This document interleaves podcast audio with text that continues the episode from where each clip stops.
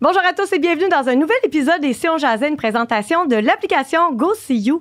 Aujourd'hui, je vous parle d'un nouveau modèle familial qui semble émerger depuis les dernières années et c'est la solo-parentalité. Donc, contrairement aux familles monoparentales euh, qui imaginent un projet à deux mais qui est réalisé finalement par un seul parent, la solo-parentalité, c'est quelque chose qui est vraiment créé seul, imaginé et réalisé seul.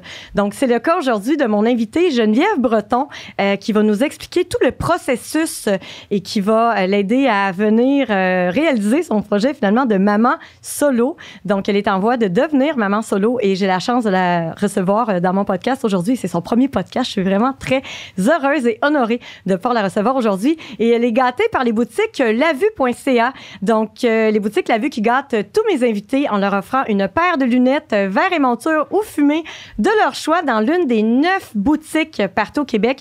Mais je conseille fortement à Geneviève de se présenter à la boutique de Beauport. Ça vaut le détour parce que c'est un endroit où on voit pas, pas moins de 5000 modèles en boutique, en plus de la vue beauté sur place. Donc, c'est vraiment quelque chose à voir et à découvrir. Donc, euh, là-dessus, je vous souhaite une bonne écoute.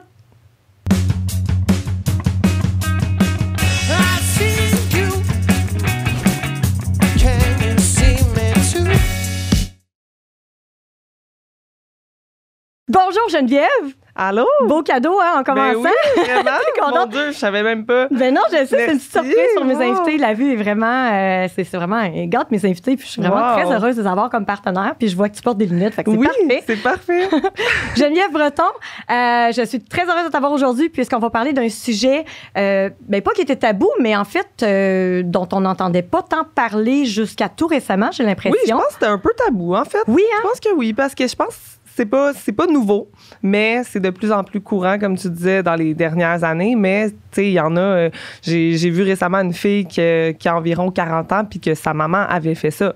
Fait que Wow! ça existait, mais Ça c'était existait, tabou. mais c'était pas. Oui, exactement. Et moi, j'ai plein de questions pour toi et des questions très perso. Euh, ça se peut que tu sois pas à l'aise. On n'a pas de questions préparées là. Euh, Euh, en fait, je t'ai pas fait parvenir ma liste de questions. Non. Donc, si jamais je vais trop loin dans mes questions, tu me dis. Mais moi, j'ai l'habitude d'aller dans des trucs vraiment tabous normalement ou des trucs un peu plus perso. Fait que bon. tu me fais signe, tu dis on skip si t'es pas à l'aise. Ah, il n'y a pas de problème. Moi, d'habitude, j'ai pas de filtre. Fait que ça m'étonnerait que je skip des questions. Puis en passant, tu as vraiment bien fait tes recherches parce que souvent, les gens savent pas la différence entre solo-parental puis monoparental. Ouais. Souvent, les gens vont dire Ah, tu vas être monoparental. Dis Non, non, non, je vais être solo-parental. C'est toute qu'une que C'est différence. super là. bien expliqué. C'est Ouais. toute une différence. Et, euh, ben, regarde, on va en parler tout de suite. J'ai vu qu'il y avait des recherches qui avaient été faites. Euh, en fait, les très peu de recherches ont été faites sur les, sur les, euh, les enfants élevés par un parent solo versus les parents monoparentaux. Et ça disait que, bon, euh, un enfant avec un seul parent peut développer des troubles comportementaux, euh, euh, des troubles affectifs et tout ça. Oui, mais ça a été fait, les études ont été faites chez des enfants qui ont été élevés par des mères monoparentales qui ont vécu une séparation très difficile, qui sont en mauvais termes parfois avec le papa. Ça peut être aussi des, des grossesses non désirées. Fait que, tu sais, c'est toute qu'une différence entre ça et quelqu'un comme toi qui est informé, qui le fait en toute connaissance de cause, finalement. Tu sais, t'es, t'es, t'es, t'as une bonne, euh, t'as- une bonne job. On va en parler ça aussi. Euh, moi, je veux qu'on parle vraiment de tout, là, de toi, de, de ton passé, de ce que tu fais dans la vie, puis qu'est-ce qui t'a mené à vouloir euh, créer un enfant seul, l'élever seul aussi. Puis c'est ça. Fait qu'on va parler de ben, tout ça. Comme tu dis, il y a vraiment une différence aussi. là, le- la- L'enfant issu de ben, issu d'une famille monoparentale, il y a aussi le problème d'abandon. Exact. Souvent, il va se dire ben, pourquoi mon papa est parti, pourquoi ma maman est partie? Il n'y a pas ce problème-là au niveau des enfants dans une famille solo-parentale. Puis, tu sais, comme tu dis, il y a probablement effectivement moins d'études, mais il y a des études, hein, parce que dans le processus pour faire ça, euh, on voit une psy. Hein, nous, dans le fond, on s'inscrit à la clinique de fertilité, on fait tous les tests pour voir notre niveau de fertilité, pour voir ça va être quoi le protocole suggéré par le médecin. Mais avant de commencer ce protocole-là, il nous fait voir une psychologue. Puis tu sais, au début, il y en a qui ont peur, qui disent, ben là, c'est quoi? Elle veut, elle veut dire si je suis apte ou pas à réaliser le projet. Mais non, c'est pas une évaluation. C'est plus comme un support. Puis des fois, ça va amener des réflexions. Tu sais, il y en a des fois qui n'ont pas réfléchi tant que ça à leur projet. Puis là, ça va leur amener des réflexions. Tu sais, elle demande, elle pose des questions comme, est-ce que tu vas le dire à ton enfant, quand il va avoir quel âge, etc. Puis elle, justement, elle amène un peu des informations au niveau des études. Tu sais, elle, ce qu'elle ce m'a dit, que, ce que j'ai entendu dans mon, mes groupes de mamans solo, ça semble être ce que tous les psychologues disent aussi dans ces cas-là, c'est que les recherches démontrent que ces enfants-là n'ont pas de troubles, n'ont pas non. de problèmes, ils n'ont pas le pattern d'abandon, justement. Mais exact. Ils sont élevés dans un contexte d'amour. Euh, en plus, tes proches étant au courant vont être présents. Ouais. Euh, bon, certains, certains vont dire, ouais, mais il n'y aura pas de, de modèle euh, masculin. Euh, ben, c'est la même chose avec les couples euh, gays, lesbiennes, tu sais. À la limite, tu as sûrement des amis ou des, des, des hommes proches de toi qui vont être proches de l'enfant.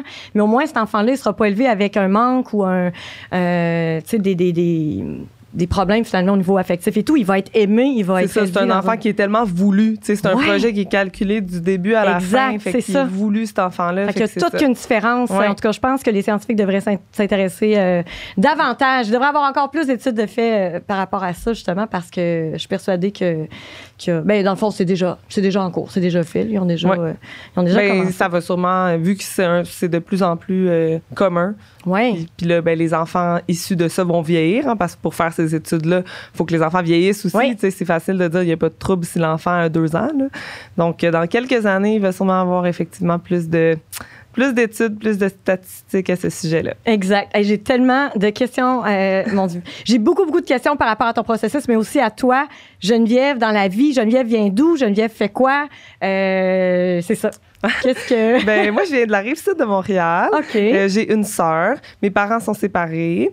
Euh, je travaille, ben, je suis avocate de formation. Ben, je dis de formation, je suis encore avocate, mais c'est que ma job, c'est pas nécessairement une job classique d'avocate comme on penserait. là. J'ai été dans une job classique d'avocate avant où je plaidais à la cour et tout ça.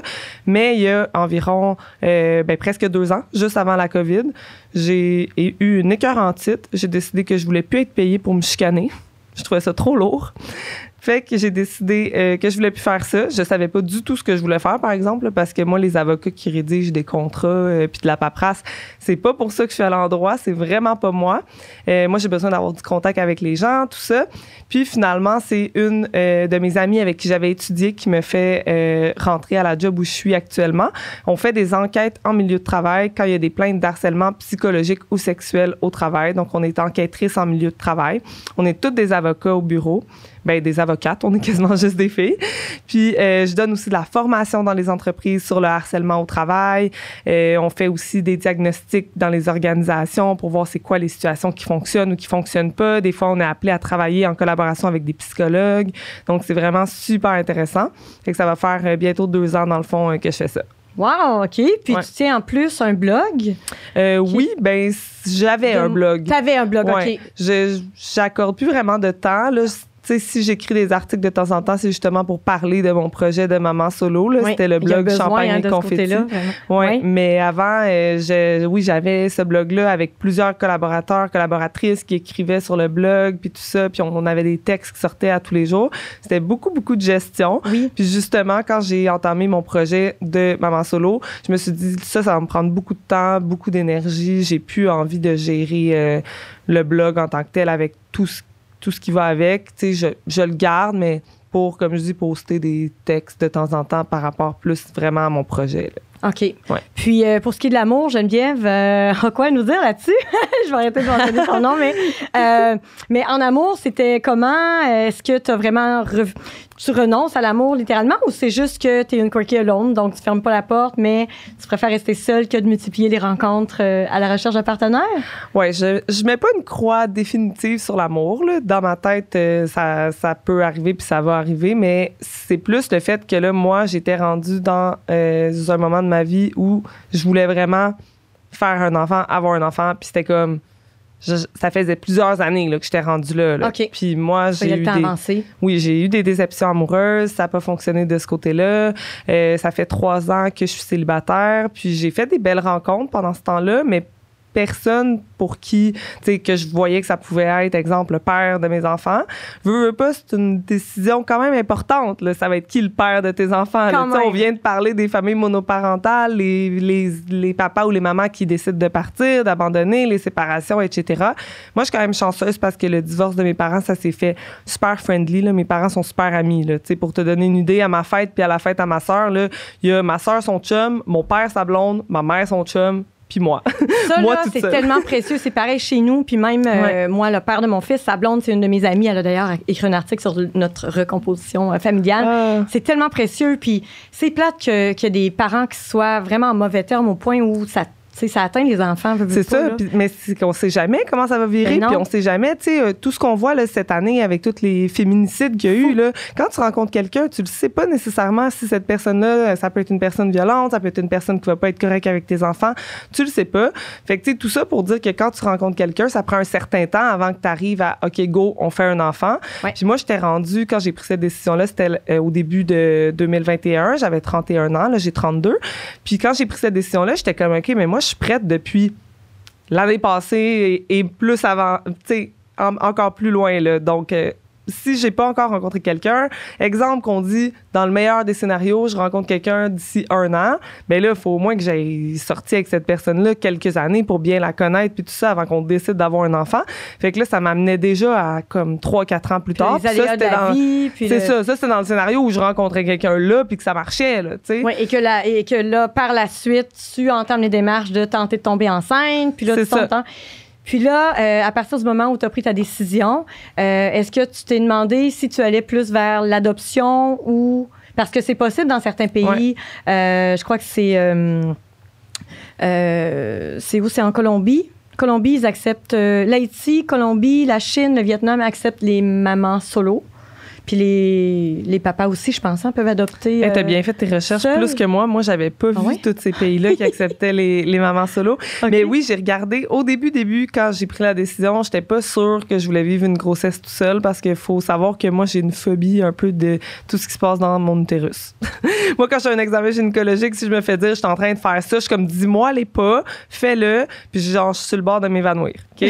fait que moi, vivre une grossesse tout seul, je me disais, aïe, aïe, ça va être dur, je sais pas. Fait qu'au début, je regardais un peu plus, euh, j'ai regardé. euh, DPJ, adoption DPJ. J'ai fait la rencontre euh, d'accueil puis tout ça, mais c'est très, très, très complexe. Là. Pour euh, l'adoption régulière, il y a une liste d'attente de 8 à 10 ans parce Oh! que il y a plus grand monde qui donne leur bébé en adoption parce que, tu sais, les gens qui donnaient leur bébé en adoption avant, c'était des gens qui tombaient enceintes par accident, quand l'avortement, c'était pas nécessairement bien vu, euh, quand élever un enfant euh, tout seul ou pas, quand t'es pas marié, c'était pas bien vu, etc., etc. Aujourd'hui, il y a plein de ressources. Les gens peuvent se faire avorter. Les gens peuvent, même s'ils sont jeunes, qui sont moins, tu sais, qui, ont, qui sont pas en couple, ils vont avoir des outils pour les aider. Fait que les gens donnent presque plus leur enfant en adoption. Fait que l'autre option, c'est d'aller en banque mixte. Puis ça, c'est que tu reçois un enfant de la DPJ comme famille d'accueil. Puis Jusqu'à euh, sa majorité. Non, Non? jusqu'à temps que, dans le fond, ses parents, s'ils se rétablissent pas, euh, ils vont, tu sais, ça, ça va devenir toi, finalement, qui, le juge va prononcer l'adoption, mais ça peut prendre, exemple, deux ans. Pendant ce temps-là, tu es dans l'incertitude. Les parents pourraient se reprendre en main puis reprendre l'enfant du jour au lendemain. Wow. Euh, toi, tu dois euh, acquiescer au droit de visite des parents biologiques pendant ce, ce deux ans-là. Fait que moi, j'étais là, OK, j'aime mieux vivre une grossesse toute seule que vivre ça toute seule. wow. Tu sais, me faire enlever l'enfant puis de pas avoir mon conjoint pour euh, qu'on broye ensemble parce qu'on a perdu notre enfant. euh. Fait que là, je suis comme, ah, non, non, ça, c'est pas pour moi finalement. Puis là, il y a tout aussi le fait que je me disais, tu sais, j'ai- j'ai 31, mais je le sais pas, ma fertilité, tu sais, jusqu'à quel âge que je vais être fertile? Parce que ça, je le savais pas à ce moment-là, là, mais euh, ma soeur, elle connaît une infirmière euh, qui travaille euh, à la clinique de fertilité de Sainte-Justine. Elle la connaît personnellement. Ovo? Non? Euh, non, C'est la clinique de Sainte-Justine. OK. Ouais. Ça s'appelle le Centre de procréation assistée de Sainte-Justine. Moi, c'est là que j'étais suivie. Puis ma sœur connaît une infirmière qui travaille là. Puis elle, ce qu'elle dit à tout le monde, c'est à 32 ans, tu fais congeler tes ovules. Parce que, Ah tu sais, ce qu'on sait pas, là, tu sais, nous, tout le monde nous dit après 35 ans, c'est plus difficile. Non, non, après 30 ans, là, tes ovules, ils diminuent considérablement. con- c'est quoi, c'est 110 000 ovules, je pense, au cours d'une vie, c'est ça? Quelque chose de C'est genre? quelque chose comme ça, mais je Puis à partir pas- de 30 ans, ça. Ben, ça diminue tout le temps, mais à partir de 30 ans, ça, je pense que ça diminue de moitié. Hein? Là, Mais tu sais. toutes les femmes devraient savoir ça. Oui, c'est ça. Personne sait ça. Puis elle a dit toutes les femmes devraient faire congé leurs ovules à 32 ans s'ils n'ont pas encore d'enfants ou s'ils sont pas sur le bord de concevoir, sais. Puis là, euh, fait que, tu sais, bref, c'est ça. Personne, c'est ça. Puis là, je me mettais à penser ça parce que je me disais, ah, je pourrais adopter un enfant. Puis après, si je rencontre un gars plus tard, on ferait un enfant. Mais là, vu que le projet adoption, j'étais comme pas sûre, ben parce que j'avais regardé pour des PJ. J'avais pas nécessairement regardé pour international parce que je sais que ça coûte hyper cher. Mais euh, là, j'ai fait, gars, non, je vais faire un enfant parce que dans le fond, c'est vrai, j'en veux, j'en veux un à moi. Tu sais, le fait de passer par la première rencontre d'adoption puis de voir que ça fonctionnerait pas, ça m'a fait réaliser aussi, tu sais, je veux essayer d'avoir mon enfant à moi, puis je veux pas qu'il soit trop tard. Puis on dirait que moi, j'avais toujours eu un feeling que ma fertilité, elle allait. euh, je sais pas comment expliquer. Tu sais, tout le monde dit tout le temps, ben, t'as le temps, là, aujourd'hui, le monde, ils ont des enfants à 40, 45 ans. Euh, tu sais, c'est- les stars tombent enceintes à 50 ans. Puis là, je suis comme, ben, tu sais, maintenant, je sais, les stars qui tombent enceintes à 50 ans, c'est pas leurs ovules. C'est Mm. avec un don d'ovules. Mais ça, tu sais, tu le sais pas quand tu connais rien là-dedans. Fait que là, j'étais comme, ouais, mais moi, j'ai le feeling que faut que je me grouille. Fait que là, je suis allée, j'ai appelé à la clinique euh, de Sainte-Justine. Je me suis mis sur la liste. Ils m'ont dit, euh, ah, il y a quelques mois d'attente, on va te rappeler. J'ai été vraiment chanceuse, ça n'a pas été long. Je dis que j'ai été chanceuse parce que depuis le nouveau programme de procréation assistée qui est sorti le 15 novembre. C'est ce que j'allais te demander. Est-ce Ouais. que c'est couvert ou non, tous ces frais-là? Euh, oui, ben c'est ça. L'ancien programme, c'est que toutes les, t'avais neuf inséminations couvertes, mais pas le sperme. Puis le sperme d'une banque de sperme, ça coûte à peu près, si je fais un- une moyenne chiffron, là, 1000 pièces. Fait que les gens, exemple que ça marche pas du premier coup, puis qu'ils doivent faire, mettons, les neuf inséminations couvertes, ben ça fait 9000 pièces. Tu sais? Fait que c'est quand même intense. Mais je savais qu'il y avait le nouveau programme qui allait entrer en vigueur euh, au mois de novembre qui disait que là, tu as six inséminations couvertes seulement au lieu de neuf. Par contre, ton sperme est couvert aussi. OK. Puis un cycle in vitro couvert. Parce que dans l'ancien programme, le cycle in vitro était pas couvert. Fait que là, moi, je me suis dit, regarde, je suis pas genre si pressée que ça parce qu'il y avait la COVID aussi qui faisait que j'étais comme, oh, tu sais, je voyais du monde enceinte en COVID qui voyait Mm. personne. Puis j'étais comme, ah, je vais attendre, tu sais, à novembre, je vais avoir le nouveau programme, le sperme va être couvert. Puis euh, en même temps, ça va laisser la COVID passer. ouais, je dis ça, puis on vient d'avoir l'annonce de Lego euh, il y a quelques jours. Puis, Ouais. euh, tu sais, il y a Omicron, Omicron qu'on n'aime pas vraiment. Mais euh, on espère que ça va aller en On s'améliorant. espère qu'au moment où ce sera diffusé, cet épisode-ci, ce soit réglé, mais peu d'espoir. Mais-. Fait que là, c'est pour ça que j'ai attendu, tu sais, euh, à novembre. Mais euh, donc là, c'est ça, en ce moment, pourquoi je disais ça, c'est qu'en ce moment, il y a beaucoup, beaucoup d'attentes. Quelqu'un qui appelle à Sainte-Justine aujourd'hui, il va se faire dire, euh, ah, il y a un an d'attente. Moi, j'ai appelé en février 2021. J'ai eu mon premier rendez-vous avec le médecin en mai. Fait que tu sais, c'était pas long, là, c'était comme trois mois plus tard. Puis après ça, il m'a donné le go pour aller faire tous mes tests de fertilité. C'est ça la première étape. Puis j'avais raison. J'avais un problème au niveau de la fertilité. J'avais euh, pas beaucoup d'ovules. J'avais une basse réserve ovarienne, Hey, ça, m'a tellement touchée. J'ai vu quand Ouais. tu as fait l'annonce de ça. Je suis comme, ah, pauvre elle, mon Dieu. Ouais, Je savais même pas que ça se pouvait. Basse Ouais. réserve ovarienne, tu avais les ovaires d'une femme. euh, non, tu les. Oui, ben genre comme comme si j'avais 47 ans à peu près là, je pense que j'avais regardé sur internet. Mais c'est parce que tu sais maintenant on peut avoir accès à nos prises de sang euh, avant de parler au médecin. Fait que moi j'ai vu mes prises de sang, j'ai ouvert le résultat puis j'ai vu AMH 0.24. AMH, c'est l'hormone euh, qui dit ta réserve ovarienne. Puis ça, ben, ils regardent ça avec une échographie qui vient compter tes follicules. Puis moi, à l'échographie qui ont compté mes follicules, les follicules, c'est comme les poches dans lesquelles il y a les ovules, ben, j'avais seulement six follicules. Mais moi, toutes les filles de mon âge que je voyais dans mon groupe de mamans solo, il y avait comme plein de follicules, plus que 10. Là. Fait que là, j'étais là. 6, pas beaucoup. Là, tout le monde me disait Attends le résultat de ta prise de sang. J'ouvre ma prise de sang, je vois AMH 0.24. Je suis là, euh, là, je parle à ma naturopathe. Elle dit Ouais, ben à ton âge, normalement, ça devrait être autour de 2.5. Ish. Je suis comme OK. Là, je commence à faire des searches dans mon groupe de mamans solo sur Facebook. Je fais des searches AMH. Puis je voyais du monde de 40 ans qui disait Ah, les filles, je capote, mon AMH est à, mettons, euh, 0,85, 0,99. Puis moi, j'étais là. Ouais, moi, j'étais là. OK, puis moi, avec 0,24 à 32 ans, c'est vraiment pas normal, tu sais. Fait que moi, j'étais sûre à ce moment-là, ah, je suis infertile. Ça y est. Là, je, je broyais ma vie. Là, je disais à tout le monde que j'étais pas fertile, mais j'avais pas encore parlé au médecin. Tu sais, j'avais juste interprété moi-même ces résultats-là. Mhm. Fait que, tu sais, c'est sûr que Le rendez-vous allait à quand à ce moment-là? Fin septembre. Puis on était en juillet Aïe, ou en aïe, août. aïe. Ouais. Hey, le temps de te faire des scénarios de fou. Ah, Je pense qu'on était au mois d'août. Mais début août, genre, il me Ouais, restait quand même un moment. plusieurs semaines à passer. Ouais. euh, Fait que là, mais là, j'ai réussi à me calmer puis à me dire, je vais attendre de parler au médecin. Puis je suis quand même contente parce que le médecin que j'ai, il est vraiment gentil. Puis c'est un, tu sais, il fait tout le temps des blagues, tout le temps dans l'humour. Puis là, j'avais ce rendez-vous-là téléphonique avec lui. J'étais super anxieuse. J'étais sûre qu'il allait me dire, il faut passer à in vitro ou genre au don d'ovule, tu sais. Puis moi, je lui ai dit, là, moi, être enceinte, euh, c'est pas ma passion. J'ai pas tant le goût que ça d'être enceinte. Parce qu'il y a des femmes pour qui c'est ça, le, le- C'est ça. Elles, ont, elles ont besoin un jour de vivre C'est ça. la grossesse, Pas moi. elles veulent être mères, puis toi, si moi, je me de fais- créer une famille, mais C'est ça. Si moi je me fais donner un ovule puis du sperme, ben ça reste c'est plus c'est pas mon enfant génétiquement parlant, fait que je vois pas moi l'intérêt de le porter puisqu'une grossesse ça me fait plus peur que autre chose. été game d'aller vers une mère porteuse? Ben vu que mes ovules marchent pas, ça aurait pas marché.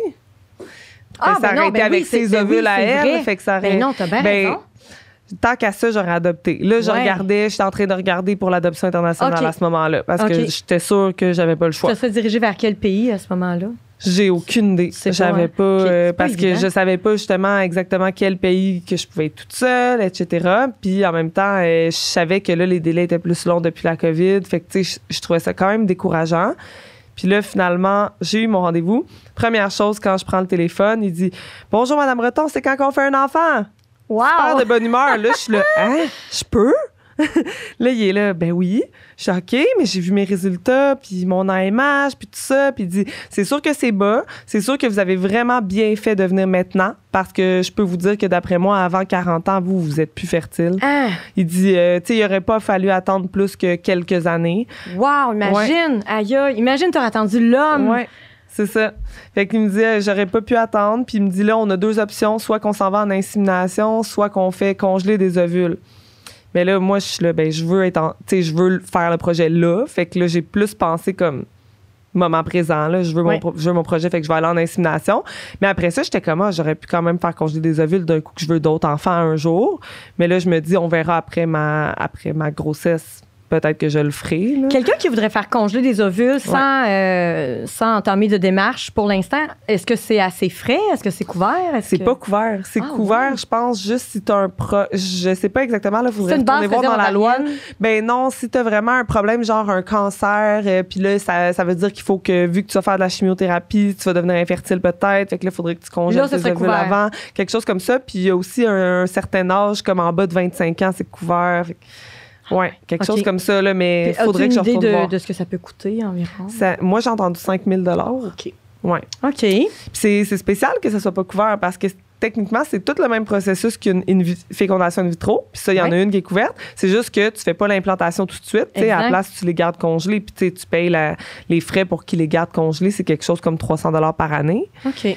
Mais non, c'est pas couvert. euh, éternellement? Ça, c'est une bonne question. Je ne sais pas. Mais ça doit se garder quand même longtemps. Là, mais OK. tu sais, euh, j'imagine tu fais pas ça 20 ans plus tard. Là, tu fais pas congeler tes ovules C'est pour te spécial faire, quand même, euh, c'est la vie ouais. qu'on, qui est là maintenant, qu'on gèle.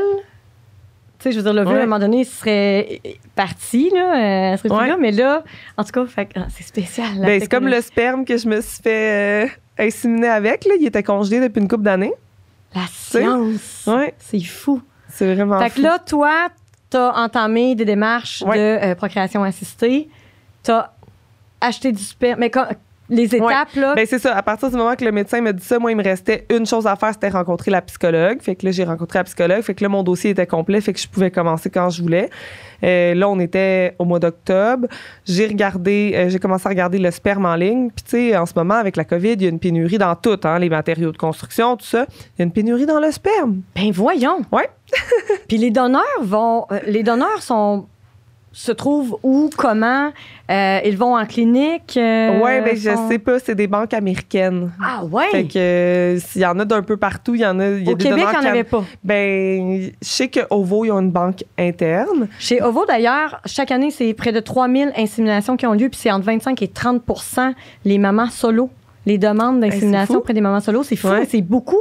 Ouais. Vraiment, c'est c'est impressionnant. Et Chez OVO, ils ont une banque interne, mais c'est des donneurs anonymes.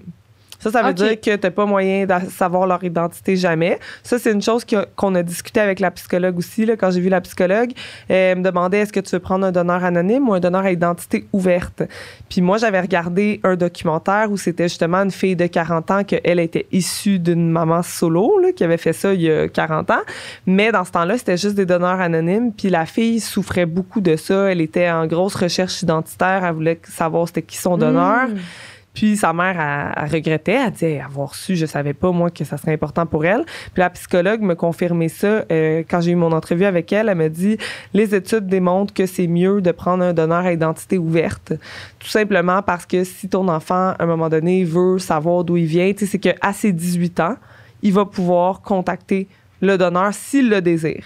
Puis c'est sur le Donor Sibling Registry, je pense, hein, que tu peux retracer ton donneur.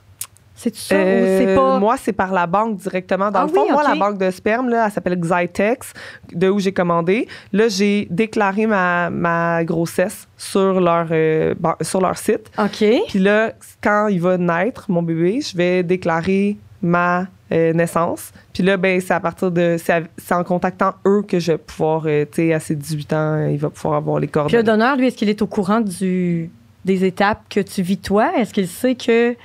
Je sais pas. Hein? C'est une très bonne question. OK. Je Wow. sais pas. Ah, c'est fascinant. Ouais. Puis, euh, en étant anonyme, est-ce que tu as quand même une idée de son passé euh, génétique et tout ça ou pas oui, du tout? Moi, il n'est pas anonyme, c'est ça. Moi, j'ai Non, pas toi, il est anonyme, mais si quelqu'un allait vers un Euh, donneur anonyme. Je pense qu'il pourrait avoir beaucoup d'informations. C'est juste qu'il n'y a pas de photos. la personne. Pas de photos, mais beaucoup, beaucoup d'informations sur la génétique. Oui. OK. Puis toi, c'était important pour toi de voir euh, de quoi avait l'air le donneur. Ouais, moi, je voulais des photos absolument. OK. Parce que je trouvais que ça fait peut-être superficiel à dire, là, mais tu sais, exemple, tu rencontres un gars, là, puis tu l'aimes, là, mais que c'est pas le plus beau. Je sais pas, il a un gros nez, des oreilles décollées, des dents croches, whatever. C'est pas grave, tu l'aimes. Tu décides de faire un bébé avec lui. Si après ça, ton bébé, il a son gros nez, tout ça, c'est pas grave, c'est le nez de son papa, c'est, tu sais, on l'a fait ensemble. Moi, le donneur, il, il est personne dans la vie de mon enfant, puis je le connais pas. Non, J'ai pas envie, moi, d'accepter euh, son gros nez. Tant qu'il y a une bonne génétique. Ouais. Des beaux parce que idéalement, je voudrais que mon enfant me ressemble juste à moi, parce que c'est- je vais être son seul parent, dans les faits. Mais c'est pas comme ça que ça marche la génétique. Il pourrait avoir des traits de son père, fait que c'est sûr que moi, je trouvais ça quand même important qu'il y ait euh, des traits. Que je trouvais beaux. Puis, tu sais, au début, je voulais un donneur qui me ressemblait. Je me disais comme ça, il va me ressembler, le bébé.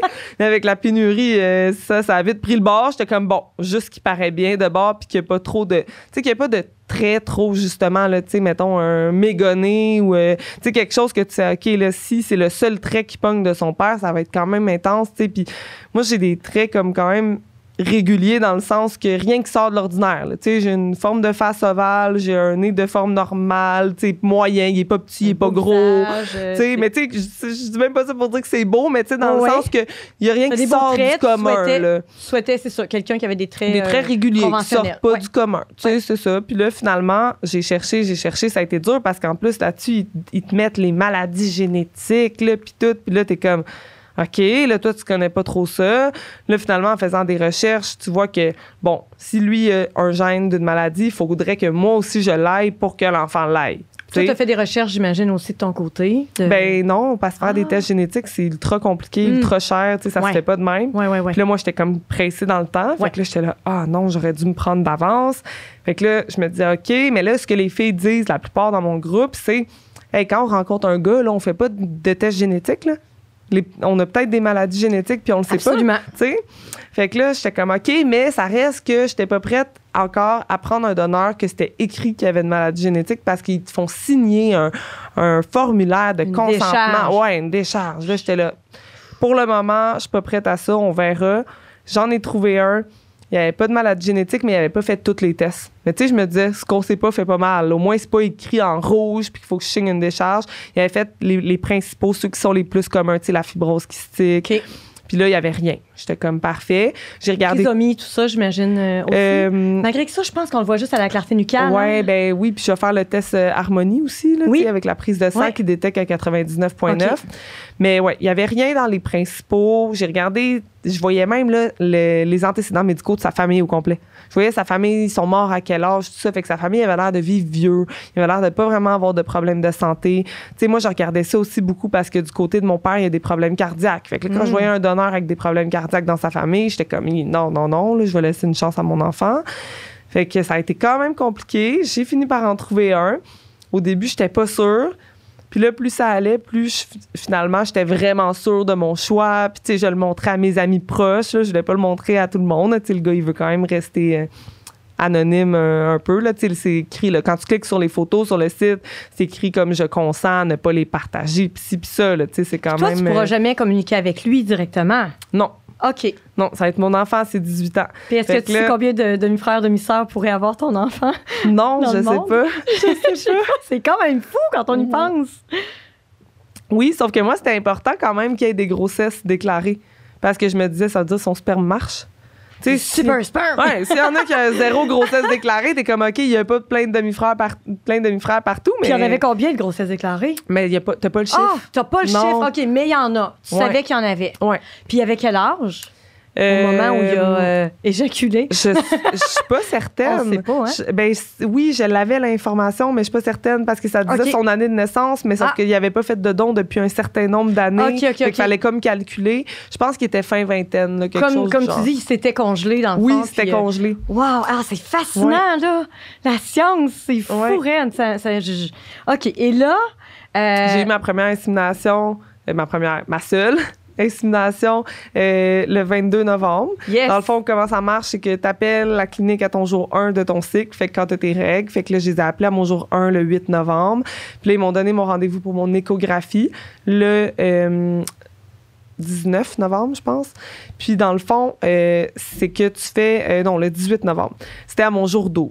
Puis moi, j'avais des hormones à prendre parce que quand j'ai parlé au médecin au téléphone, là, au début, lui, il voulait m'essayer les inséminations naturelles, pas de médicaments. Là, j'étais là, wow.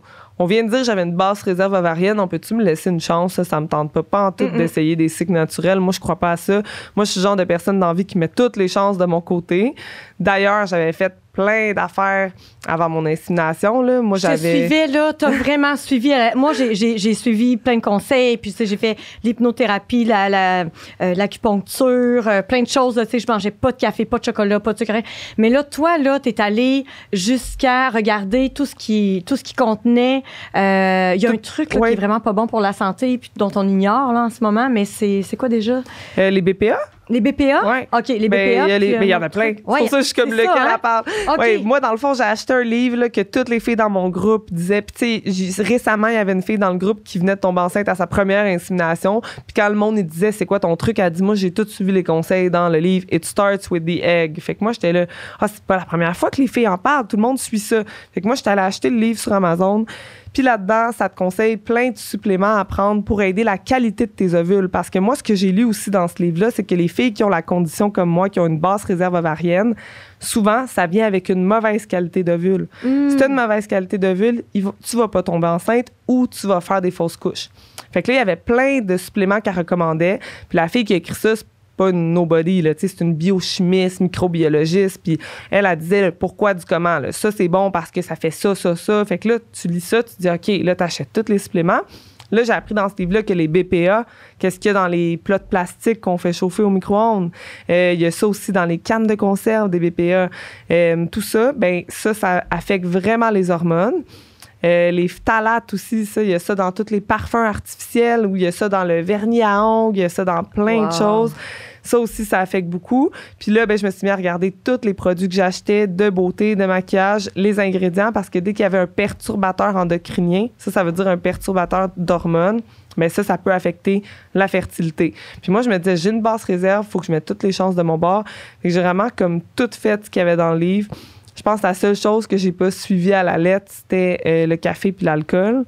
Parce qu'elle, elle disait de diminuer vraiment, euh, vraiment beaucoup. Tu sais, l'alcool, j'ai diminué à la fin, là, vraiment comme le mois avant mon insémination, mais j'ai pas arrêté complètement. Puis euh, le café, ben le problème, c'est que moi, je prends une machine, euh, tu sais, une machine Tassimo, là, que tu mets ta capsule, puis ça, ben l'eau chaude, elle va dans le réservoir de plastique. Fait que Ah, il y a des BPA. Ouais. Mais ça, j'étais comme, non, ça, je peux pas. J'ai besoin de ça, mais c'est la seule affaire que, que j'ai gardée, je pense, avec des BPA. J'ai changé comme, j'ai acheté juste des plots de vide, tout. J'ai fait plein d'affaires. Fait que là, quand le médecin me dit, on va faire un cycle naturel, je suis comme, non. Moi, j'ai tout fait, là. Puis moi aussi, j'ai fait de l'acupuncture, j'ai fait de l'ostéopathie aussi. Ouais, moi Je aussi. suis comme, non, je veux de la stimulation ovarienne. Il dit, OK, on va t'en donner de la faible parce qu'il dit, il y a une- un plus gros risque de grossesse multiple avec ça. Mais moi, dans ma tête, je me dis, j'ai pas beaucoup d'ovules. Il va pas m'en popper quatre euh, tout d'un coup, là, tu sais. Étais-tu prête à au moins deux? Ouais. Puis, je sais pas, j'en ai peut-être deux. Ben oui. On sait pas. C'est Fait que vrai. là, euh, dans le fond, euh, il me dit, OK. Fait que là, jour 3 à 7 de mon cycle, j'avais des médicaments à prendre de stimulation ovarienne. Fait que là, après ça, j'arrive à l'échographie jour 12 de mon cycle. Puis là, c'est le même médecin qui m'avait parlé au téléphone qui était là, parce que, tu sais, on sait pas, des fois, ton échographie à ton jour 12, ça pourrait être un autre médecin qui est de garde, mais c'était le même. Puis là, il dit, bon, ben pour quelqu'un avec une basse réserve ovarienne, vous êtes une bonne pondeuse. Il dit, je sais pas ce que vous faites, mais continuez à tout faire ce que vous faites, parce que là, vous avez deux beaux follicules matures. Puis euh, là, il me dit, dans le fond, il faut revenir euh, mardi pour euh, l'insémination. Puis là, j'avais un médicament à m'injecter euh, 36 heures avant pour déclencher l'ovulation. Fait que là, je suis partie chez moi excitée euh, comme ça se peut pas. J'arrêtais pas de dire que j'étais une poule puis une bonne pondeuse puis j'étais donc bien contente. Mais là, ça, c'était le vendredi. Il m'a dit de revenir le mardi pour l'insémination. Moi, le dimanche, j'ai senti mon ovulation vraiment beaucoup. Puis moi, c'est drôle, depuis que je fais tout ce que je fais avec le livre, puis tout ça. Puis j'ai oublié de mentionner, je voyais aussi une naturopathe euh, qui, elle aussi, ben, elle m'a comme approuvé pas mal tout ce que les suppléments que j'avais vus dans le livre. Puis elle m'a aussi aidé au niveau euh, des conseils alimentaires, tout ça. Moi, là, je sentais tout ce qui se passait dans mon corps. Je sentais tout le temps mes ovulations. vraiment à l'écoute. Puis, euh, Ouais. Puis là, j'ai senti mon ovulation dimanche. Fait que là, je me suis mis à angoisser parce que là, je lisais sur Internet, puis ça disait que ton ovule, une fois qu'il est sorti, il reste le 24 heures. Mais mon, mon insémination était prévue juste le mardi. Puis on était dimanche après-midi. Oh! Fait que là, j'étais là, oh là là, non, non, ça marche pas. Là, j'étais stressée, là. Fait que là, finalement, euh, j'écris dans mon groupe, là, les filles me disent, ben, appelle à la clinique demain, essaie de te faire inséminer demain, tout ça. Fait que là, finalement, c'est ce que j'ai fait. Fait qu'ils ont, ils ont accepté. Wow! Fait que je me suis fait inséminer le lundi au lieu Puis est-ce que tu avais raison? C'était vraiment ton ovulation? Ben, eux, ils peuvent pas savoir. OK. Parce qu'ils font pas d'échographie quand t'arrives à. Mais euh, sûrement que j'avais raison parce que je, ben, je suis enceinte. C'est officiel, je suis tellement contente. Mon Dieu, que je suis contente parce que là, là moi, je te suivais là, dans tes stories. Puis c'est ça qui est intéressant aussi sur euh, ton Instagram, Geneviève. euh, Oui, Jen.Bradshaw. Ouais, Ouais. exact. Donc, c'est là qu'on peut suivre ta- tout ton processus Ouais. depuis jour 1. Donc, dans tes stories, tu as, c'est ça, étape par étape. Ouais. Mais félicitations. Puis vraiment, euh, je- je- comme je disais, je suis vraiment honorée que tu sois euh, euh, à ton premier euh, podcast avec moi, finalement. Donc, euh, puis là, ben c'est ça. Donc là, c'est officiel. T'es enceinte. En fait, t'as Oui. fait des tests. C'était hyper stressant. Et moi, je te suivais. Ouais. là. Puis parce que ce que tu prenais comme hormone pouvait créer des faux positifs, c'est ça? Oui, la piqûre que je disais que j'ai fait, ben là, c'était supposé être 36 heures avant l'insémination, mais moi, finalement, ça a été pas mal euh, moins longtemps que ça. Ça a été comme 12 heures avant mon insémination, vu que finalement, je me suis fait inséminer le, le lendemain. Mais euh, dans le fond, cette piqûre-là, ça s'appelle Ovidrel. Ben ça, ça te tu t'injectes un peu l'hormone de grossesse. Tu sais, l'hormone, HCG que tu as, c'est ça qui fait que ton test de grossesse est positif. Ben, il y en a dans le Ovidrel. Fait qu'ils te disent vraiment, euh, attends de tester au jour 14-15, sinon tu peux avoir des faux positifs.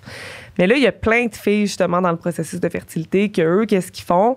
C'est qu'ils testent à chaque jour pour voir le test positif pâlir jusqu'à temps que Ovidrel sorte de leur corps. Fait que là, après ça, ils savent si ça redevient positif, c'est que c'est un vrai positif. Moi, j'étais pas sûre au début que je voulais faire ça. Je trouvais ça quand même stressant, faire un test à chaque jour, puis tout ça. Mais finalement, au jour 8 après mon insémination, j'ai flanché. C'est dit au pire. C'est ça. Fait que là, je me suis dit, au pire, je vais être déçue si je pense être no matter what, là, que je l'apprenne à cause que je fais un test à chaque jour ou que je l'apprenne à jour 14, 15, euh, je vais être déçue. Là. Fait que là, j'ai commencé à faire un test jour 8, jour 9, jour 10, super pâle. Jour 11, il y a encore une ligne. C'est pas très clair si c'est comme un peu plus foncé. Puis là, jour 12, là, on pouvait plus se tromper. La ligne avait fonci. Jour 13 aussi. Fait que là, c'est là que j'ai vu euh, que j'étais enceinte. Mais j'y croyais pas, là. Tu sais, j'envoyais les photos à mes amis, puis ils sont comme, ben oui, la ligne est plus foncée. Jen, t'es enceinte? J'étais comme, ben non, ça se peut pas. Genre, j'ai une basse réserve ovarienne, puis j'ai juste fait un essai. Tu sais, genre, j'y croyais pas. Ouais. Fait que ça a fonctionné. Ah, Oui. c'est fun. Puis là, les prochaines étapes. Là, tu as une, une autre échographie qui va être. euh, Oui, j'ai une échographie à 7 semaines de grossesse. Fait que dans le fond, dans euh, un peu plus d'une semaine, là, euh, le 29 décembre. Fait que je, sais pas quand ça va être diffusé, peut-être que je vais l'avoir fait. Oui, c'est ça. Oui, c'est ça. Ben, c'est l'échographie de viabilité. Là. Fait que Ok. là, c'est ça. On va voir si le cœur bat, si le- la grossesse est à la bonne place, euh, etc. S'il y en a un ou s'il y en a deux. Parce que vu que j'avais deux follicules à mon échographie, ça veut dire que ça se pouvait que j'aille des jumeaux. Tu sais, j'avais des chances. Si les deux follicules maturaient puis que les deux étaient fécondés, ben, j'avais des chances que d'en avoir deux. Fait que c'est là que je vais le savoir. Euh, j'ai déjà pris mon premier rendez-vous de suivi de grossesse en janvier. J'ai déjà pris même mon rendez-vous pour faire le test harmonie à euh, 12 semaines de grossesse. Moi, à 12 semaines, je voyais déjà le tubercule génital et je savais que ça allait être un garçon. Ah ouais? Par le tubercule génital, puis c'est pas tout le monde qui veut, euh, ben c'est c'est pas tous les centres qui acceptent de le mentionner à ce moment-là, là, parce que des Mhm. fois ça peut être pas clair, là, mais clairement c'est un petit gars. là. puis j'étais comme, Wouhou! mais euh, mais peu importe, ça aurait été un gars ou une fille, j'aurais été contente, Ouais. mais là je savais, puis finalement c'était bien ça. Mais euh, et là je vais tomber dans les questions euh, Vas-y, vas-y. très très perso là. Ouais. Ben quelque chose de bien léger. Est-ce que tu as déjà une idée du nom que tu vas donner, que ce soit un garçon ou une fille ou pas encore? Oui, oui, Oui? oui, Ah ouais? pas mal. Ouais. Euh, ben, j'ai pas mal mes choix, là, je te dirais. Là, si c'est un garçon. les? Ben oui. Ouais. Si c'est un garçon, je vais l'appeler Olivier. OK. Puis si c'est une fille, je vais l'appeler Raphaël. Ah, c'est beau. Ouais. Très beau. Je suis très, je suis très dans les noms euh, plus conventionnels. Ouais. là, euh, maintenant, c'est quand même y a la mode, il y a des, des nouveaux noms qui Ouais, sortent. Moi, je suis un peu plus dans le les, traditionnel. euh. Ouais, c'est ça. OK. Puis, est-ce que est-ce que tu as. En fait, je, je sais que tu n'as pas, euh, t'as pas, pas renoncé à l'amour et tout ça, mais là, j'imagine que tu es dans une période, tu es très concentré sur toi, sur ta grossesse, Ouais. tout ça.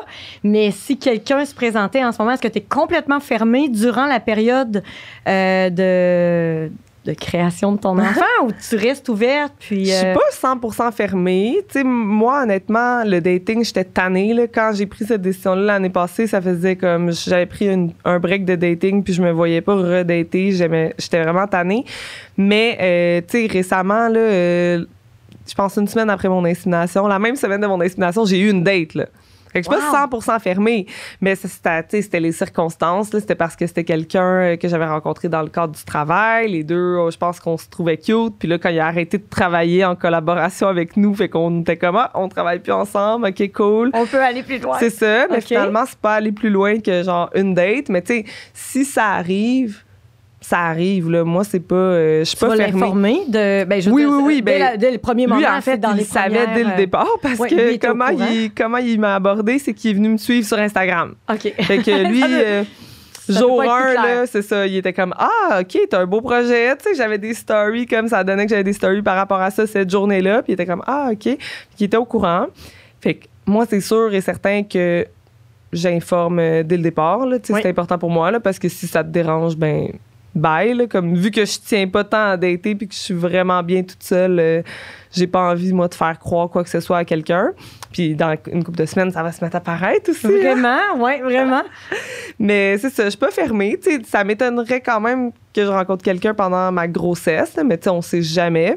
Mais moi, tu sais, comment je voyais ça quand j'ai pris cette décision-là, c'était plus, tu sais, justement, mes deux parents sont séparés. Mes deux parents, ils ont rencontré l'amour de leur vie après avoir eu leurs enfants. Tu sais, ils se sont séparés, ils devaient avoir euh, 40 début quarantaine, mes parents, entre 40 puis 45. Puis ma mère, elle a tout de suite rencontré son chum, mais mon père, ça a été plus long. Mon père a rencontré sa blonde peut-être euh, 15 ans plus tard. Mais là, euh, je sais, ben je sais, on sait pas ce que l'avenir nous réserve, là, mais je suis sûre, moi, qu'ils vont finir avec ses- leur chum puis leur blonde en ce moment. Ils ont trouvé leur plus un. C'est ça, après. avoir eu des Non. enfants. Fait que moi, j'étais comme, OK, mais moi, il me manque juste l'étape de re- rencontrer le père de mon enfant, Ben ouais. mais je- ça n'a pas marché, cette étape-là. Fait que je vais le faire, mon enfant, puis ça veut pas dire que je vais pas rencontrer quelqu'un après. Tu sais, je suis Mm. pas fermée pour plus tard, mais c'est sûr que pour le moment, j'ai pas vraiment la tête à ça. Je serai pas sur des applications Non. de rencontres en ce moment. Mais si l'occasion se présentait, puis que sais, ça fitait vraiment avec quelqu'un, je, je dirais pas non juste à cause de mon projet, mais exact, effectivement, il faudrait que ce soit bien clair. C'est ça mon projet. Mais Pour oui, le moment, c'est ça ma priorité puis- aussi. Mais, Tu aurais peut-être un autre enfant avec cette personne-là. C'est ça. sait? mais moi, j'aime bien les papas. Fait que moi, rencontrer un papa qui a déjà son enfant, Oh! puis que moi j'ai mon enfant, moi c'est comme un peu ça mon idéal, je Ah te ouais? dirais. Ouais. J'aime beaucoup les papas. j'ai un fétiche de papa. Ouais, c'est mais- la fibre paternelle, ça t'attire. Ben ouais, je sais pas, j'ai daté quelques papas euh, dans les dernières années, puis j'ai trouvé que ces personnes-là, à cause qu'il y avait un enfant, puis qu'en plus ils s'étaient séparés, fait qu'ils devaient s'occuper de l'enfant seul, sans compter sur la mère, euh, quand il était seul Les avec l'enfant. responsables. Oui, c'est ça. ben c'est ça, c'est que ça les a fait devenir responsables. Ouais. On dirait, ben j'avais pas connu ces gars-là avant, là, ils l'étaient peut-être déjà, mais tu sais, on dirait que ça, C'est souvent ça qui arrive après une séparation. ouais, Monsieur qui était pas trop présent, qui prenait Ouais. un peu sa famille pour acquis lors de la séparation, parce qu'on sait, hein, quand il y a une séparation, souvent chez la femme, son idée est faite depuis longtemps avant Mhm. de se séparer. Puis pour lui, c'est un choc. Puis là, ben, Ouais. par après, pouf, là, il prend sa responsabilité. Puis Ben oui, parce que là, il n'y a pas le choix, parce que là, il peut pas compter sur la mère, parce que là, c'est sa semaine ou sa journée. Fait que là, Ouais. faut qu'il. Tu sais, Puis les papas que j'ai datés, c'était ça, c'était du monde euh, organisé, entrepreneur, responsable, qui prenait leurs responsabilités. Puis ça, moi, j'ai vraiment besoin de ça chez, chez un gars, euh, chez un homme, je devrais dire, parce que justement, les petits gars sont pas comme ça. Chez un homme. Ouais, Puis euh, c'est ça. Fait que moi, j'aime beaucoup, beaucoup les papas. OK. Fait que euh, ça serait ça mon idéal. C'est dans une, une couple d'années, là, quand j'ai mon enfant qui va avoir quelques années, puis que là, je rencontre un gars qui a un enfant aussi, puis qu'on est une belle petite famille recomposée. Là. C'est ouais. Moi, euh, tu sais, il y en a qui aiment pas ça, là, les, les familles recomposées. Tu sais, pas qui aiment pas ça, mais que justement, eux, ils disent le modèle traditionnel, c'est ça ou rien. Fait que là, s'ils Ouais, vivent une séparation, ils- pour eux, c'est un gros échec. Moi, on dirait que, ben, en ayant pris ma décision, c'est sûr que ça me dérange pas, mais tu sais, les familles recomposées, là, il y en a beaucoup. Là, je pense que c'est quoi, euh, une famille sur, euh, sur cinq, quelque chose Euh, comme mon ça? Dieu, je, ça, j'ai pas le- la statistique, mais je sais que les parents célibataires, parmi les. Il y a 47 de la population, 44,37% de la population qui est célibataire au Québec. Là-dessus, il y en a 38% qui sont des parents euh, célibataires. OK. Donc, euh, c'est énorme, Ben oui, en tout cas, au c'est niveau ça. des, des Mais les familles recomposées, il y en a beaucoup. Là, Ah oui, vraiment. Puis moi, ça, je vois pas le, le problème avec ça. J'en ai autour de moi, puis ils sont tellement bien, puis c'est des belles familles. Fait Oui. Comme Ouais. la nôtre aussi, là, tu sais, c'est, c'est certain que c'est plusieurs humains, donc plusieurs personnalités à faire fitter. Ouais. Mais quand ça fit, là, c'est, c'est génial, là, c'est, c'est vraiment le fun, euh, c'est ça, de, de vivre euh, sous cette formule-là. Puis est-ce que tu as pensé un peu à- au moment où tu vas avoir à l'annoncer à ton enfant? Ou j'imagine que ça va se faire ça tranquillement, euh, des petites questions par-ci par-là quand il va être jeune. Oui, ben c'est ça. Puis quand j'en avais parlé ça aussi avec la psychologue, elle, elle disait que l'âge recommandé, c'est dès qu'il est en âge de comprendre là, vers 3-4 ans, avant qu'il commence l'école. Parce que, tu sais, à l'école, il va, il va probablement s'en faire parler par les autres enfants, puis tout ça. Ben, même à la garderie, ça pourrait commencer, les questions. Ouais. Moi, c'est sûr que je vais tout le temps, tout le temps, tout le temps, 100% être honnête par rapport à ça. Euh, fait que s'il me le demande quand il y a trois ans puis il revient de la garderie, ben il va avoir sa Puis- réponse. Tu pourrais rencontrer quelqu'un euh, alors que l'enfant n'est pas encore né, ça pourrait être papa? Est-ce que tu- Euh, ben symboliquement, oui. Ouais. Adoption, non. Non. OK, parfait. C'est ton C'est enfant. mon enfant. Ce sera un petit breton. c'est ça. Parce que, tu sais, ben, je veux dire, je dis pas que plus tard, euh, tu sais, justement, symboliquement, c'est lui qui l'a élevé. Puis là, à 15 ans, euh, lui, c'est ça qu'il veut, l'enfant. Puis il a l'âge de me dire ce qu'il veut à 15 ans. Puis, OK, let's go. Mais plus jeune que ça, on dirait que, tu sais, dans ma tête, les couples finissent souvent par se séparer. Donc, ça me tenterait pas de devoir gérer la garde partagée avec quelqu'un Mm. qui c'est même pas son enfant, oui. c'était mon projet à la base. Fait que, tu sais, OK. adoption, Hey, pas, euh, pas pour le moment. Non. OK. Puis, euh, est-ce que, comme là, on, on parlait de, de l'identité de la personne, tu as, une photo claire de lui? Ouais. et tu pourrais la montrer à l'enfant lorsqu'il sera prêt à ce moment-là? Oui, ben moi en fait j'ai pris une photo de mon écran d'ordi parce qu'il y avait comme une série de photos là, puis j'ai comme pris une photo de mon écran d'ordi, fait que je vois des photos de lui quand il est petit, puis quand il est quand il est plus vieux. Puis là quand j'ai déclaré ma grossesse sur le site de, de la banque de sperme, ils m'ont dit euh, parfait, euh, on, on va con- confirmer ça, puis après ça on va vous envoyer une photo de votre donneur. Fait qu'ils vont m'en envoyer une plus claire là, parce que moi c'était une photo de mon écran OK. d'ordi. Mais jamais, jamais tu pourras entrer en contact avec lui? Non. de toute la vie. OK. Puis Ça va être mon enfant quand il va avoir 18 ans. S'il veut. Si lui veut, lui va pouvoir, ton enfant, Ouais. si elle ou il, Oui, va pouvoir contacter son papa. c'est ça. Puis la psy disait que la plupart des enfants le font même pas. Ah, Mais juste ouais. de savoir qu'ils ont la possibilité de, ça les apaise. Ouais. OK. Ouais. Hmm. Puis, euh, mon Dieu, j'avais une autre question. Euh... Il n'y a, pas une application qui existe euh, un peu comme Tinder, euh, comme... Pour Euh, trouver bon, un donneur? Évidemment, moi, je, je vende toujours mon application GoSeeYou pour les célibataires sérieux 35-65 ans. Mais euh, pour les gens qui veulent jouer, c'est Tinder. Et il y a une application qui existe pour les donneurs et les femmes qui cherchent des donneurs et Ouais. tout ça. Ça s'appelle... Just a Baby. Just a Baby. Ouais. ouais. Mais ça, c'est pas pour faire en clinique. Tu sais, moi, je tenais à Ça, faire c'est en entre clinique. deux humains qu'on s'entend. Oui, c'est parce que, tu sais, moi, je pourrais pas arriver en clinique puis dire Salut, j'ai acheté mon échantillon de sperme sur une application euh, par rapport. Là. Non, non, non. Tu sais, ça prend une vraie banque de sperme. Moi, la banque de sperme, ils l'ont envoyé. Tu sais, c'était congelé. là. Ils l'ont envoyé direct à l'hôpital. Ils me l'ont pas envoyé. Oui. C'est pas moi qui ai reçu mon échantillon par la poste. Fait que J'ai mis ça que dans mon congèle. tout est légal, tout est bien... Puis euh, tout est bien fait. Là. Exact. C'est OK. ça. Là, cette application-là, c'est exemple, il y en a qui font ça, c'est ça s'appelle une insémination artisanale. C'est que ça, ils vont décider, c'est deux personnes qui vont décider, ben, tu veux me donner du sperme, moi, je veux avoir un enfant, go. Fait que là, ben, ils ont le choix de le faire de façon naturelle, en couchant ensemble, de façon semi-naturelle, j'ai appris ça.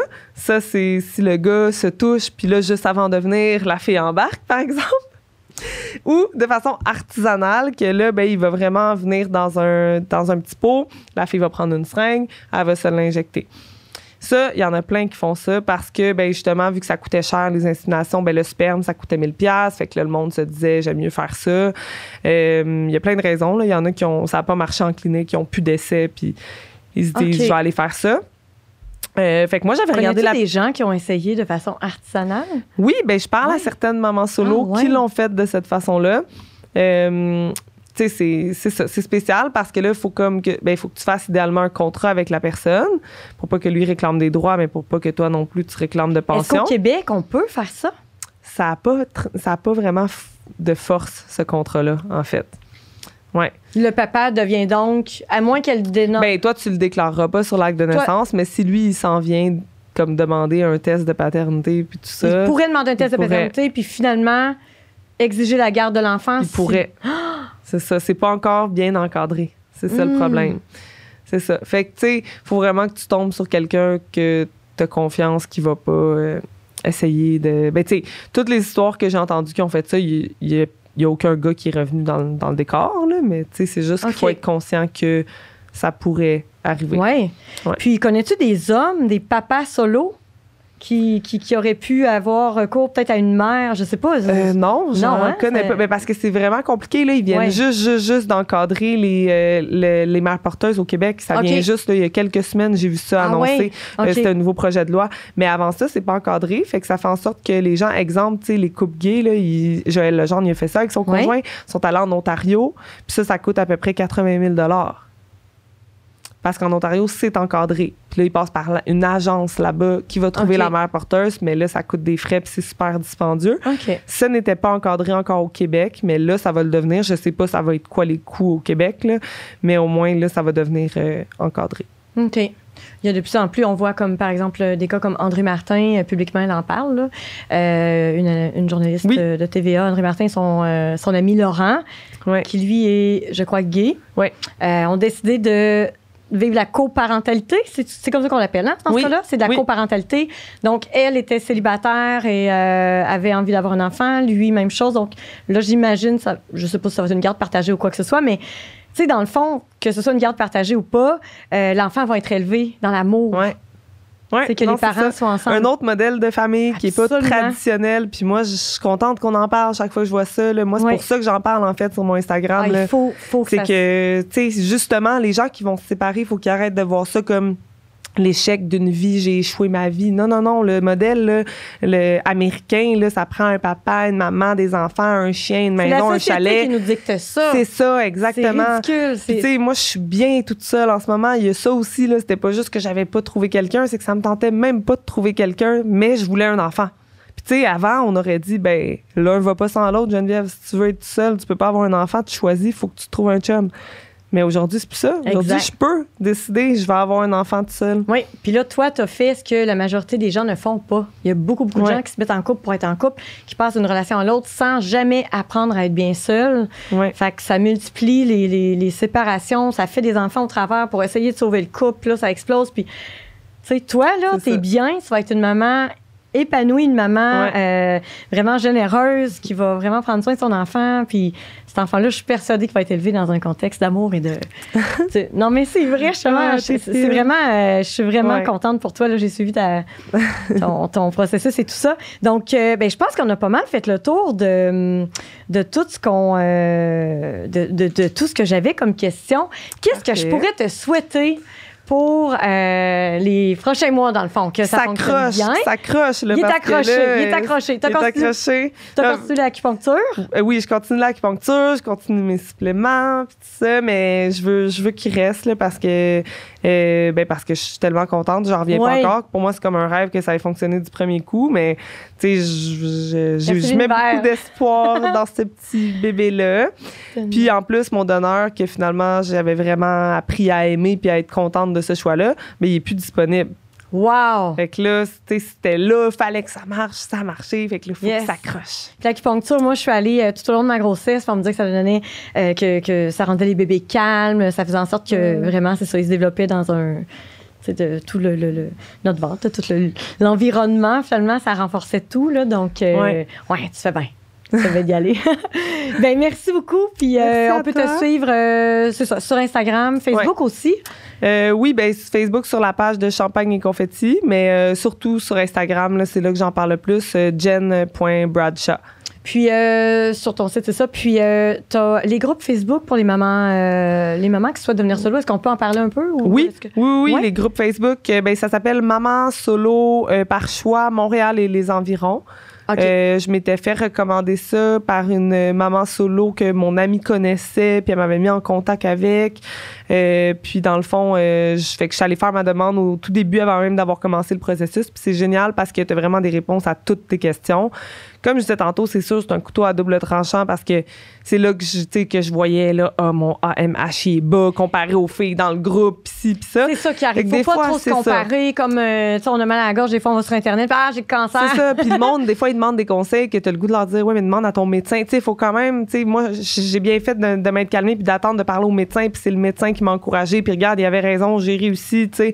Fait qu'il faut quand même se fier sur notre médecin. Mais par contre, c'est super pour plein d'autres choses. Des fois, ça va être le support. Là. On voit des mamans qui ont déjà leur enfant, qui ont juste besoin de ventiler parce qu'ils trouvent ça difficile. Parce que, tu sais, c'est pas parce qu'on a décidé de faire ce projet-là qu'on va jamais trouver ça dur. hein. Mais non. Tu sais, les mamans en couple, là, des fois, ils chialent qui sont à bout, là. Ben, les mamans solo, on a Ça le droit de chialer des aussi. là. fluctuations d'hormones aussi qui vont, s- Ouais. qui vont survenir. Mais as-tu déjà des, des symptômes ou des. euh, Euh, j'ai mal au sein. Ah oui, bon Dieu, c'est bon Beaucoup, signe, ça. là, comme Ah ouais? la, la nuit, il faut que je mette un top sport parce que s'ils se promènent lousse, là, je les accroche, là, ça fait mal. OK. Penses-tu à l'été? Euh, oui, ben, Ouais. je vais essayer. Ouais. Moi, je vais pas forcer, euh, forcer les choses si, exemple, ça fonctionne pas, là, mais je vais Moi, J'avais essayer. mis une croix là-dessus, cinq jours plus tard. la montée de lait, toi, chose. T'as pas Euh. idée jusqu'où ça peut aller. Oh my God, j'ai hâte de Deux voir. ballons de football. Fait Ouais. que c'est ça, les mots de sein, j'ai, euh, je suis essoufflée. Ça, c'était mon premier symptôme. J'ai juste monté les marches chez nous. Ah ouais? ouais. Puis là, je me suis rendu compte hier, j'ai des ongles très Plus durs. fort. Ouais, des Wow. ongles durs. Euh, j'ai des boutons d'acné, par exemple. Parfait. Euh, Mais ça fait partie ouais. de. Ben oui, mais j'ai souvent, souvent mal, moi, dans le bas-ventre, comme si j'étais dans ma semaine.